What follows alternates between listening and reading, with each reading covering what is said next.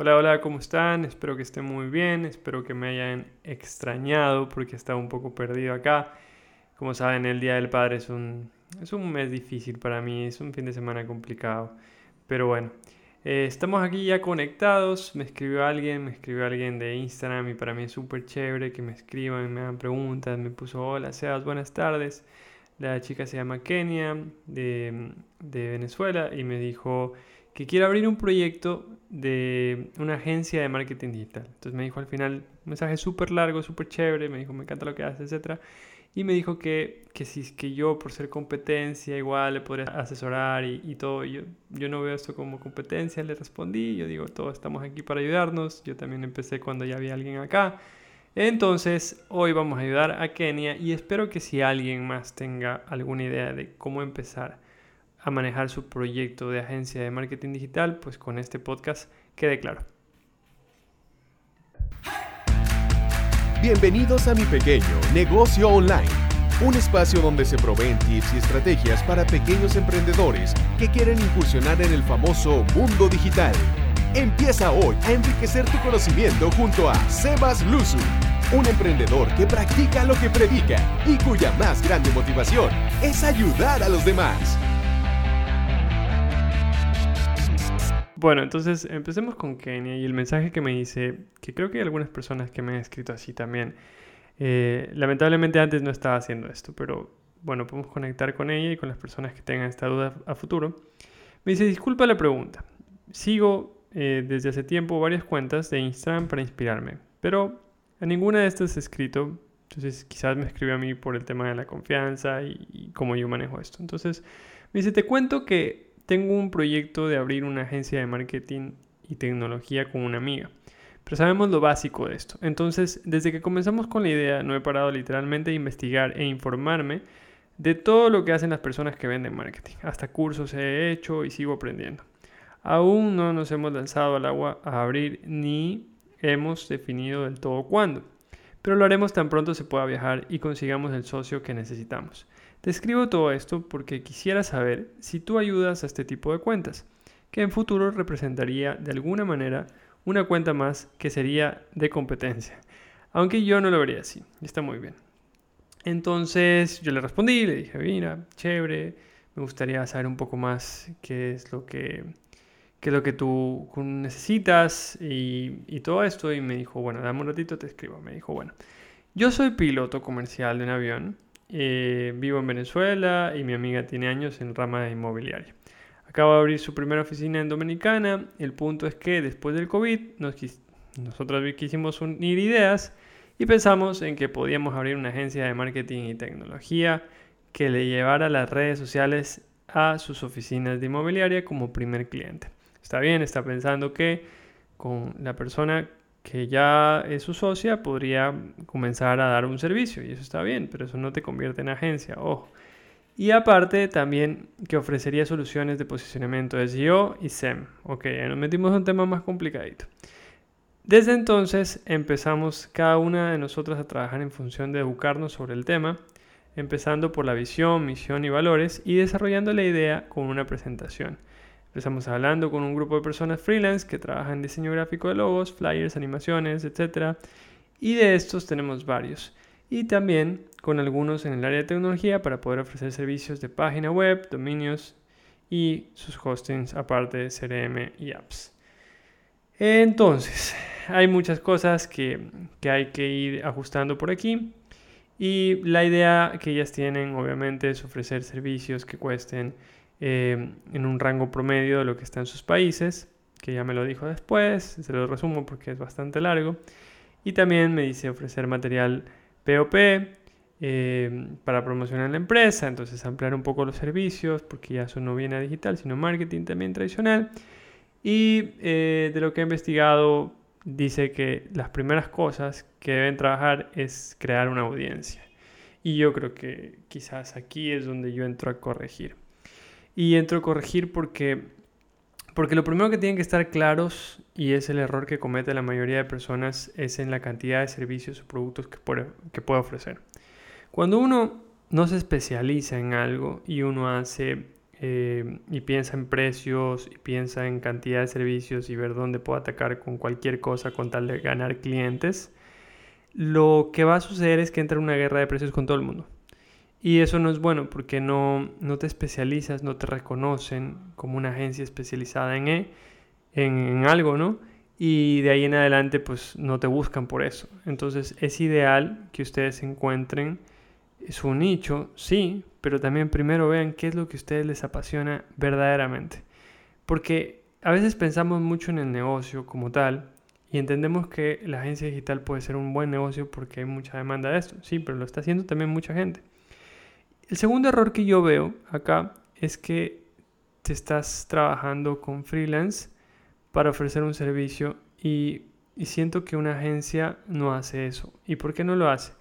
Porque la agencia necesita de un trabajo conjunto rápido, un trabajo que pueda eh, decirle al cliente, ok, cliente, tú no necesitas estar con freelance, tú necesitas estar conmigo, que yo tengo mi equipo de trabajo.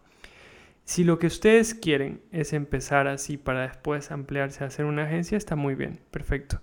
Yo no recomiendo esto porque he tenido muchísimos problemas de comunicación eh, con los clientes cuando trabajas con freelance. Yo, si soy sincero, también trabajé con freelance, pero prefiero mil veces trabajar con mi equipo eh, porque siento que están comprometidos con el trabajo que hacen, conocen ya cómo trabajar en ciertas áreas. Yo también conozco cómo ellos trabajan.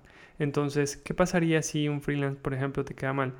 en un cliente específico vas a quedar mal también con los servicios porque el freelance no está comprometido de alguna manera. ¿Me explico? Entonces, si, a no ser de que maneje muy bien esta parte de los freelance, eh, es una parte que puede ser el área donde flaquean. Y aparte, el freelance no va a tener problema en ofrecer esto también como parte de competencia. Entonces, en realidad, tu freelance sería tu competencia y el cliente también vería como que, bueno, si me está dando un servicio que me está dando un freelance, para eso contrato el freelance que me va a salir más barato. Entonces, yo no lo enfocaría por ahí, yo lo enfocaría por ver qué habilidades tiene Kenia, qué habilidades tiene su socia y tratar de explotar al máximo sus habilidades. O sea, si Kenia no sabe mucho en el tema de, de marketing digital eh, y no sabe mucho su socia, ahí el tema es, ok, vamos a poner dinero para contratar la mejor gente que pueda hacer esto pero ahí les toca poner mucho dinero. Y eh, es un poco complicado, ¿por qué? Porque si tú vienes y como agencia digital pones en mano a otra agencia, eh, ¿en qué momento tú vas a estar preparada para poder hacer las cosas? Siempre vas a ser un poco más costosa eh, como agencia que la otra agencia y, esto va a pasar siempre. Entonces, a mí me encanta la idea de Kenia de empezar, porque también te soy súper honesto, de qué sirve que estén haciendo un montón de cursos y no estén empezando nada. La gente a veces se queda estancada ahí. Pero yo siento que aquí hay unas partes que debemos hablar primero con Kenia antes de empezar. O sea, antes de la misión, la visión es chévere, todo eso te lo enseñan. Yo hice una maestría en administración de empresas, recuérdenlo. Y créanme que yo me quedaba con eso y bueno, ¿y esto para qué te sirve si es que no estás emprendiendo? O sea, de verdad, eh, al principio la parte la visión la vas a tener en tu cabeza todo el tiempo. No necesitas decirla porque son solo dos. La visión es algo que se comunica mucho en la compañía para que todos entiendan por qué fue creada.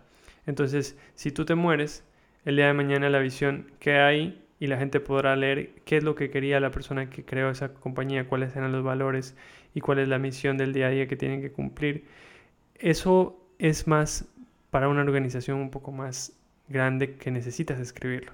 Con un emprendimiento uno empieza con la visión en su cabeza y uno la tiene clara desde el principio. Y esa es mi forma de pensar. Puedo estar muy equivocado, me la han enseñado en libros y todo, pero esa es mi forma de pensar. Entonces, yo aquí que les recomiendo, está bien, están empezando, láncense, pero traten de ver qué valor es el que ustedes dos están dando. Porque si ustedes no están dando ningún valor de ninguna forma dentro de esta estructura, eh, van a ser siempre más caros. O sea, de alguna forma van a ser siempre más caros. Entonces, si tu valor es, por ejemplo, Kenia, eh, comunicarte con el cliente, conquistarlo, educarlo, y tú te vas a dedicar a eso con contenido, genial, porque puedes tener un community, puedes tener a alguien en web, puedes tener a alguien en SEO, en SEM, pero el cliente va a entender que tú eres la parte importante y tú eres la parte que le ayuda a esto. Entonces, entonces está muy bien en querer empezar, chicas, no las quiero desmotivar para nada, de verdad está muy bien, Pero yo diría que al principio lo que intenten es eh, no ser agencia de golpe y no montarse como algo que no son. Ese es el error de la mayoría de las compañías, de las empresas que se montan, establecen todo y todo.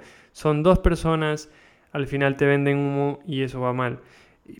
Preferible sean ustedes, sean dos socias, dos marcas personales que se juntan, lancen el proyecto, desarrollen sus ideas, cuéntenle al mundo lo que quieren hacer, vean su primer cliente que ya tienen esta inmobiliaria y cuenten lo que están haciendo dentro de este cliente que que sea un valor diferenciador dentro del mercado y que la gente pueda comprobar que ustedes están haciendo verdaderos cambios.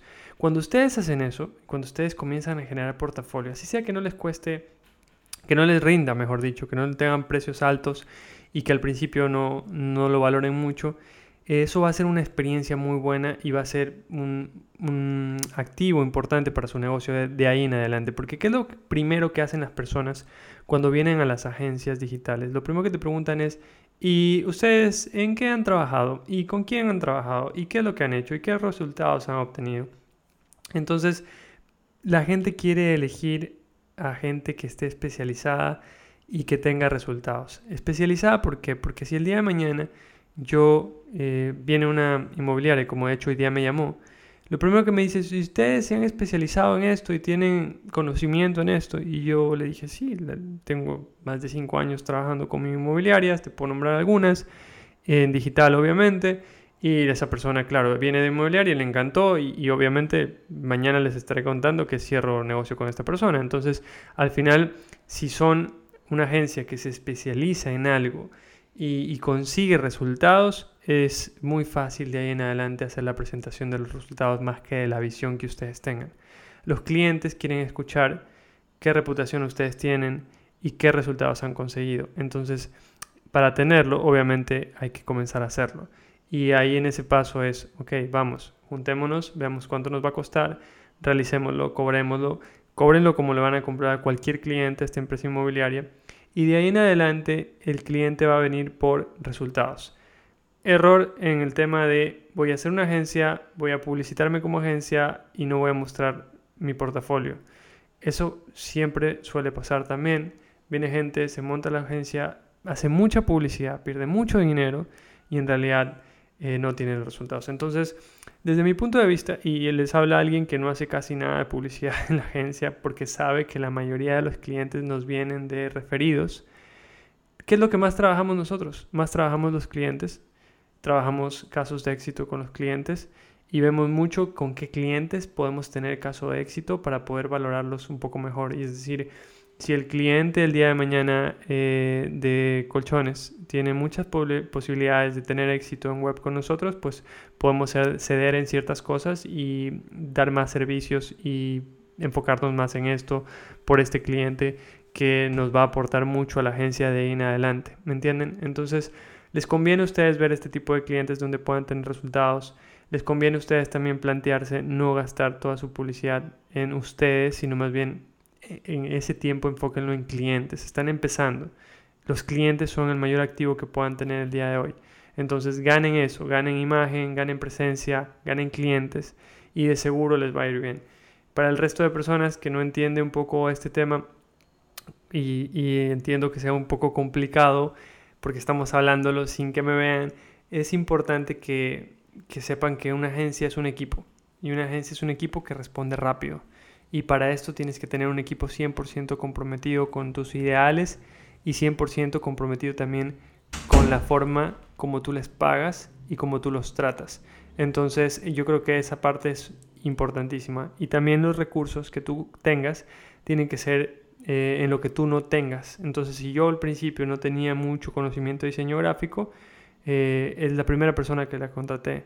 Después, si necesitaba muchas manos para Community Manager, es la otra persona que contraté. Entonces voy complementando lo que yo sabía con lo que no tenía o con lo que quizás era débil. Pero paso a paso, ¿no? Paso a paso, dependiendo cómo vamos y vas creciendo hasta que llegas al punto de tener un equipo más grande. Entonces es eso, eso chicas, espero que haya servido, es corto, yo sé que no, quizás no es algo que pueda ser wow y chuta, me esperaba que me digan la fórmula millonaria para crearme una agencia digital, pero aquí estoy diciendo la cruda realidad, hay mucha competencia, hay gente que hace exactamente lo mismo que quizás ustedes estaban planteando y yo no quisiera que fracasen en el intento, más bien vayan paso a paso, ganen portafolio, júntense con personas que, no, que sepan más que ustedes en ciertos temas, eh, hay temas de diseño, de contenido, de publicidad digital que son de los más importantes junto con web y esos pilares que ustedes pueden observar y que puedan ver que son importantes para ustedes, trabajen los primeros antes de estarse promocionando.